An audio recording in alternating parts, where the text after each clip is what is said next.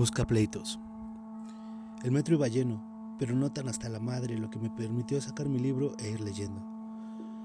Todo iba bien, la historia del libro estaba densa, un humor negro increíble, hasta que sentí un pisotón.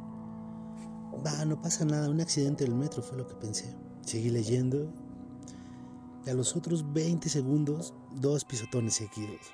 Antes de que dijera algo, llegó el tercero. Dije después de eso, me estás pisando, culero, mientras cerraba mi libro. Vaya sorpresa cuando volteo a ver y tengo que subir la mirada demasiado para verlo a la cara. Su cabeza rozaba con el techo del metro. Era un cabrón verdaderamente enorme. Estaba por lo menos más alto y cuadrado que el refri de mi casa. Se agacha y me dice, decías que te pisaba, ¿y qué vas a hacer? Ante esa pregunta pensé, pues ya valí madre, pues que valga bien.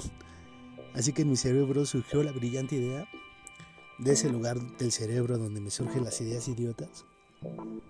Acto seguido levanté mi pie y limpié mi zapato contra su pantalón. Todos, todos los que estaban cerca, instintivamente se hicieron para atrás. Todos verían venir el madrazo venir. También yo que estaba segurísimo que me iba a desmadrar, pero no. El tipo solo se soltó una sonora carcajada y terminó con un qué huevos. Supongo que no me hizo nada por pensar que estaba loco, pero lo único cierto es que soy un idiota.